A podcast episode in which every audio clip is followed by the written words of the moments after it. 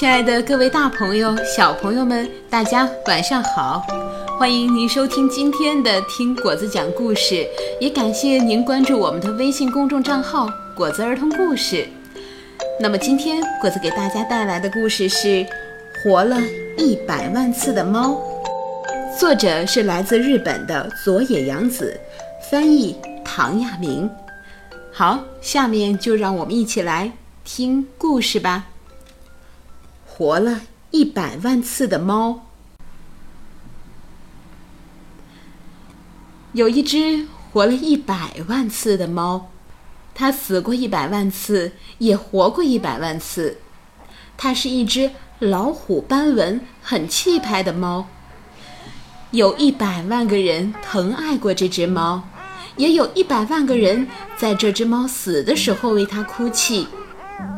但是，这只猫却从未掉过一滴眼泪。有一次，它是国王养的猫，它很讨厌国王。国王很会打仗，一年到头都在打仗。他把猫放进一个特制的篮子里，带着它一起上战场。有一天，猫被飞来的乱箭射死了。国王在激烈的战场中抱着猫痛哭。国王无心打仗了，他回到城堡，把猫埋在了城堡的花园里。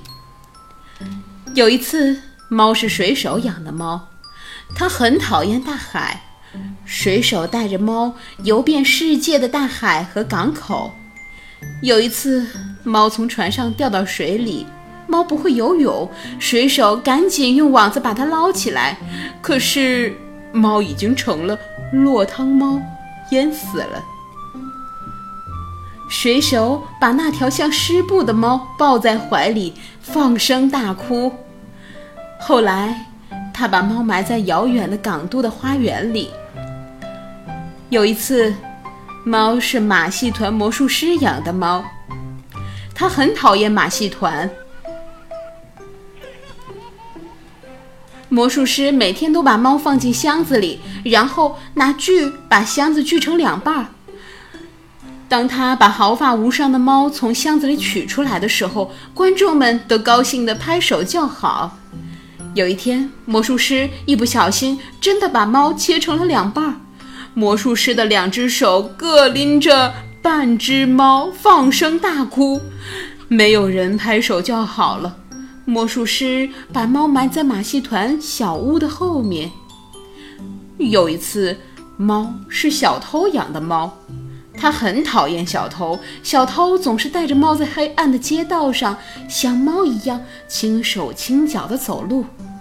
小偷只到养狗的人家去偷东西，趁着猫对狗汪汪叫的时候去撬开金库。有一天，猫。被狗咬死了。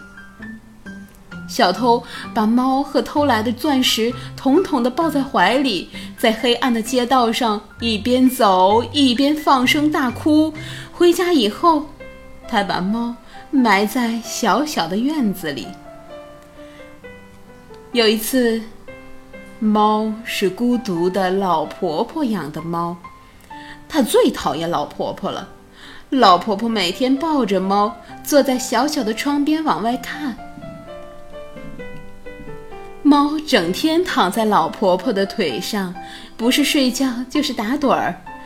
终于，猫年纪大了，死了。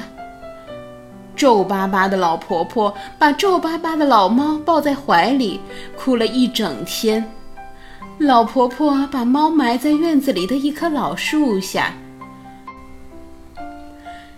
有一次，猫是小女孩养的猫，她最讨厌小女孩了。小女孩不是背着猫，就是紧紧地抱着猫睡觉，哭的时候就在猫背上擦眼泪。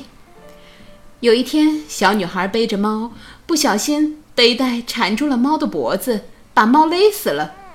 小女孩抱着软绵绵的猫哭了一整天，最后把猫埋在了庭院里的一棵树下。但是，猫对死一点儿也不在乎。有一次，猫不是任何人养的猫了，它是一只野猫。猫第一次成为了自己的主人。猫最喜欢自己了。本来它就是一只漂亮的虎斑猫，现在当然更成了一只非常气派的野猫。所有的猫小姐都想嫁给这只猫，有的送大鱼，有的送上上等的鼠肉，有的给它珍贵的礼物，有的为它舔毛。猫只是说：“我可是死过一百万次的猫哦，谁也比不上我。”猫最喜欢的还是自己。只有一只美丽的白猫，看都不看这只猫一眼。猫走到白猫的身边说：“我可是死过一百万次的哦。”白猫只是说：“是吗？”应了一声。猫有点生气，因为它是那么的喜欢自己。第二天，第三天。猫都走到白猫那儿说：“你连一次都还没活完，对不对？”白猫也还是，是吗？这样应了一声。有一次，猫走到白猫的面前，咕噜咕噜的在空中连翻了三个跟头，说：“我曾经是马戏团的猫哦。”白猫仍然是应了一声：“是吗？”我可是活了一百万次哦！猫说到一半，改口问白猫：“我可以待在你身边吗？”白猫说：“好吧。”猫从此就一直待在白猫的身边了。白猫生下许多可爱的小猫，猫再也不说“我可是活了一百万次”这样的话了。猫喜欢白猫和小猫们已经胜过喜欢自己了。终于，小猫们长大了，一只只的离开了它们。这些孩子都变成非常气派的野猫了。猫很满足地说：“是呀。”白猫从喉咙里发出轻柔的咕噜声。白猫越来越像老太婆了，而猫也变得更加温柔了。它也从喉咙里发出轻柔的咕噜声，它希望能和白猫永远、永远的生活在一起。有一天，白猫躺在猫的身边，安静的一动不动了。猫第一次哭了，从早上。哭到晚上，又从晚上哭到早上。猫整整哭了一百万次。一天又一天的过去了。